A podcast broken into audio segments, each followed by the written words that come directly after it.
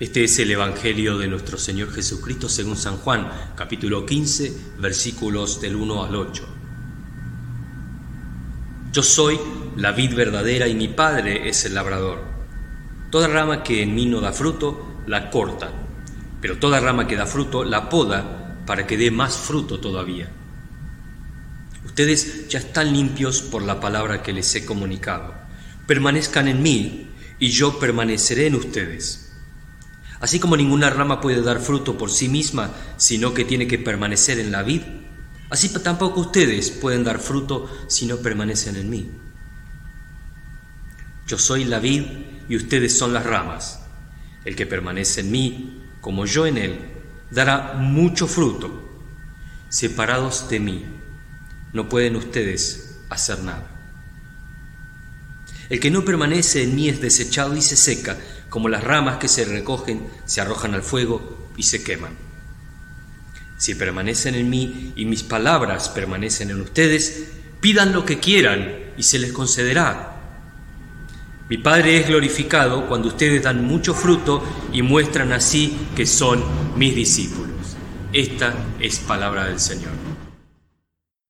Nos dice el Evangelio de hoy en esta analogía con elementos de la creación, que nosotros somos parte de un árbol que tiene verdadera vida.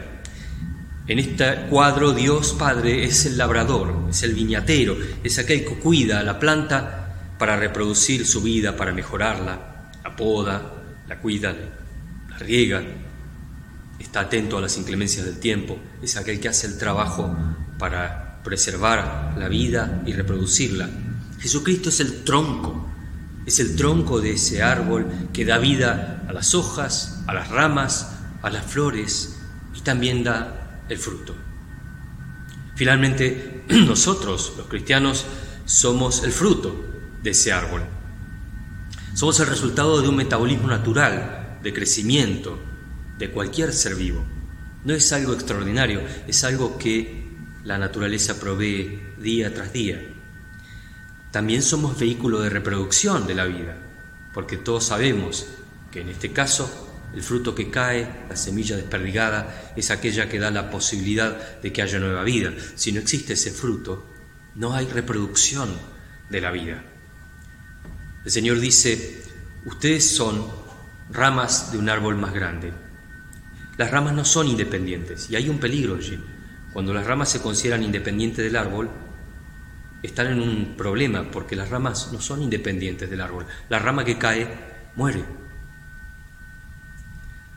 Pero también nos advierte que la rama que no produce fruto será inútil e inerme y será cortada del mismo.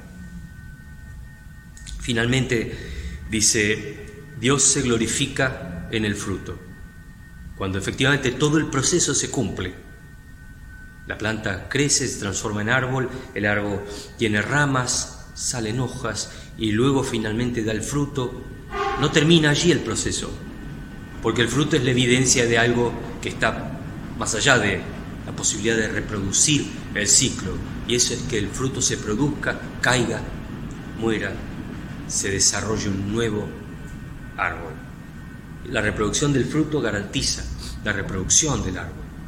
Por tanto, si no damos fruto, es posible que nosotros seamos simplemente injertos de otro árbol y no de ese mismo.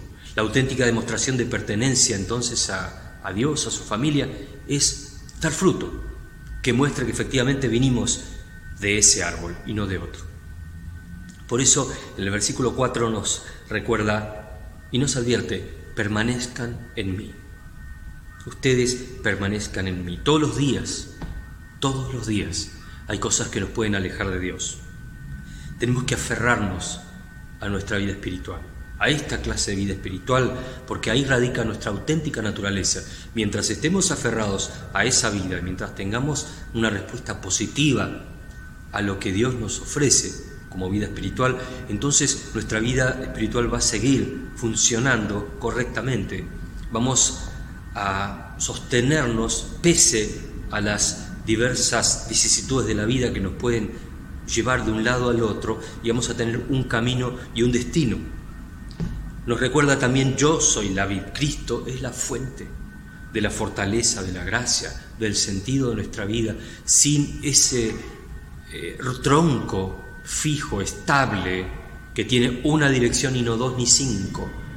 Nosotros podemos fluctuar. Los vientos de la vida nos sacuden, como los vientos sacuden las flores aquí en el parque, como sacuden las ramas. Esos días de tormenta uno puede ver la fragilidad de las ramas, la fragilidad de las hojas y la fragilidad del fruto. Necesitan de un tronco firme, que no se sacuda, que no se mueva a pesar de las inclemencias del tiempo. También nos advierte, separados de mí, verso 5, ustedes no pueden hacer nada. Pero efectivamente tenemos la impresión y sabemos que nosotros podemos hacer muchas cosas separados de Cristo. Podemos hacer muchas cosas ignorando la presencia de Cristo, ignorando la existencia de Cristo. Sabemos que hacemos de todo lejos de Dios. Pero eso no significa que sea bueno y sobre todo no significa que podamos llevar ese fruto y que sean acciones de bendición. No es que no podemos hacer nada. Lo que no podemos hacer es nada bueno, nada perfectamente bueno, nada que sea favorable a este sentido, a esta bendición que es el camino de Dios de aquí a la eternidad. ¿Cuántas veces ustedes y yo hemos probado distintos caminos, distintas alternativas, distintas modas, distintas tendencias? Y después nos damos cuenta que no nos ha llevado a nada positivo. Después nos damos cuenta que no sirvió casi para nada. Después nos damos cuenta que no dio ningún fruto o en todo caso el fruto que nos dio era un fruto amargo, no era el fruto que debía ser. Y por otra parte, aun cuando nosotros nos esforcemos mucho y digamos todo este fruto de nuestro trabajo, de nuestra habilidad, de nuestra inteligencia, de nuestra fortaleza, siempre, siempre dependemos de otro y siempre dependemos de factores que están fuera de nuestro control. Hace poco leía un estudio hecho hace unos años por una escuela de agricultura que decía que para producir 27 toneladas de maíz se necesitaban, además de muchas horas de trabajo humano, de, todo lo que significa el trabajo humano para que eso finalmente produzca algo, se necesitan 1.800.000 litros de agua, 3.000 kilos de oxígeno, 2.400 kilos de carbono, 72 kilos de nitrógeno, 57 de potasio, 37 de sulfuro y otros elementos que son demasiado numerosos para poner en la lista. Y nada de eso lo produce el hombre. Ninguna de esas cosas podemos dar nosotros. No producimos la lluvia, no producimos el sol. La lluvia y el sol en el momento adecuado son críticas, en la estación adecuada son críticas si no existe esa provisión. Nada de esto, por más que le pongamos mucha mano de obra y mucha inteligencia y mucha voluntad, no fructificará y no dará esas 27 toneladas, ni mucho menos tampoco. En última instancia, siempre dependemos de factores que están lejos del esfuerzo humano, que no tienen nada que ver con nosotros y que nosotros no podríamos tampoco atender, no podríamos dar cuenta de ello. Hay que ser humilde y sensato para reconocer que muchas de las cosas que nosotros hacemos, muchas de las cosas que creemos que son nuestras, que son nuestra inteligencia, que son nuestra voluntad, en realidad son también cosas que nos ayudan a hacer.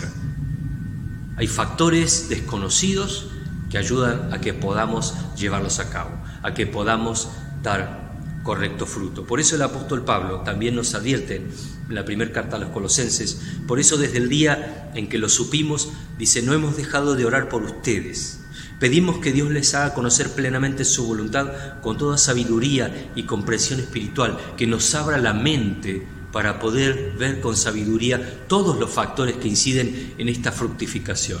No es solamente lo que yo piensa o quiera o, o mi voluntad, es lo que Dios provee y todos los factores que me rodean para que yo pueda conseguirlo. Y sin esos factores difícilmente lo logre y avanza para que vivan de manera digna del Señor, agradándole en todo. Esto implica dar fruto en toda buena obra y crecer en el conocimiento de Dios. Si no crecemos en esa dimensión, nuestro fruto va a ser insuficiente, nuestro fruto va a ser parcial y muchas veces no vamos a poder resolver, no vamos a tener el poder de reproducir esa vida que necesitamos. Estos cambios que Dios hace en nuestras vidas habilitan a agradar a Dios con el pensamiento, con las acciones, habilitan a tener fortaleza y fuerza en los momentos de prueba, en los momentos de dificultad, en los momentos donde estos vientos ¿no? zarandean el árbol y las ramas se agitan y se caen las hojas. Pero para eso necesitamos este conocimiento, este, esta fortaleza, esta sabiduría. También el apóstol Pablo en la carta a los Gálatas nos recuerda que el fruto del Espíritu Santo es el que posibilita estos cambios. Dice Gálatas 5:22, el fruto del Espíritu es amor, alegría, paz, paciencia, amabilidad, bondad, fidelidad, humildad y dominio propio. No hay ley que condene estas cosas. Y diríamos más, sin estas cosas, ¿cómo vamos a triunfar? Sin estas cosas, ¿qué clase de carácter vamos a tener? ¿Qué clase de vida vamos a producir? Por eso el Señor Jesús nos advierte, si esta planta, si esta rama, si este fruto no existe, efectivamente esto se va a caer. Ustedes y yo estamos sometidos a esas tensiones, a modas, a dudas, a falsas teorías y opciones que hacen que mucha gente poco a poco se aleje de su fe, poco a poco se aparte de la bendición de Dios, que adopte nuevas vidas, que adopte, nuevas prácticas y finalmente que experimente un estancamiento en su vida, experimente un estancamiento espiritual y una caída, diría yo, en la mayoría de los casos en el cinismo, el fatalismo. Esto no va a cambiar, yo no voy a cambiar, todo esto se va por donde vino, no hay futuro, no hay más nada. Es una triste clase de vida. Y aquellos que fueron cristianos alguna vez y se alejaron de Dios saben de lo que estoy hablando. Saben que efectivamente alejarse de Dios no mejora las cosas, muy por el contrario. Quedamos solos, inermes, a la merced de cualquier viento, de cualquier cambio. No sabemos a dónde ir, a dónde nos va a llevar la vida. He conocido muchos casos así, lamentablemente. Por eso les invito a que evaluemos a la luz, quizás, si nos puede ayudar la lectura que nos leyeron antes del apóstol Pedro, sus consejos, a que tengamos un cambio de enfoque. El apóstol Pedro nos decía, tengamos un mismo sentir con los hermanos en la fe. Volquemos nuestra vida a ese proyecto tengamos un mismo sentir, comunión, compartamos las preocupaciones y, la vida, compartamos las penas y las alegrías, practiquemos el amor fraternal, seamos compasivos, seamos humildes, no creernos lo que no somos, bendecir aun cuando nos maldigan. Ese es el fruto del Espíritu. Cuidemos las palabras no decir herejías, maldiciones, no tener dobles discursos, cinismo, críticas veladas, deshonestidad, burla. Alejemos en lo posible ese tipo de comportamiento. De hecho, aléjense del mal, dice, en cualquiera de sus formas. El mal no paga, al final paga mal. No puede pagar bien. Ser hacedores de paz, buscar la paz, buscar la reconciliación. Cuando tenemos un discusión en casa, cualquier cosa, parar un minuto, como dicen, respirar, contar hasta 10 y buscar la paz, buscar la reconciliación. En última instancia, siempre es mejor buscar la paz. No compartir los temores, dice, sino más bien compartir la confianza en Dios. No ser propaladores de malas noticias, sino al contrario, buscar a Dios y pedirle a Dios que nos ayude. Todo lo que ustedes pidan en mi nombre se les dará dice el Señor. Finalmente vivan con sencillez. vivan con temor de Dios y esfuércense en hacer el bien. Si estas cosas nos están naciendo del corazón, es una buena señal. Es que somos parte de ese árbol y estamos dando un pequeño fruto. Si no te pasa, pidámosle al Señor que así sea. Señor, necesitamos todos darnos cuenta de que somos parte de ese árbol, que tú anhelas que demos ese fruto. Te rogamos, Señor Jesús, que nos ayudes a aferrarnos más a ti día tras día, a que podamos identificar estos factores que nos alejan de ti, que nos alejan de nuestra auténtica vida espiritual, de nuestro auténtico destino, del propósito de nuestra vida, y nos ayudes cada día a pedirte que tu Santo Espíritu nos ilumine y nos llene para poder dar cuenta de ello y para poder ser parte de este proyecto y dar el fruto adecuado que tú has soñado para nosotros. Que así sea con todos nosotros, en el nombre de Cristo Jesús. Amén.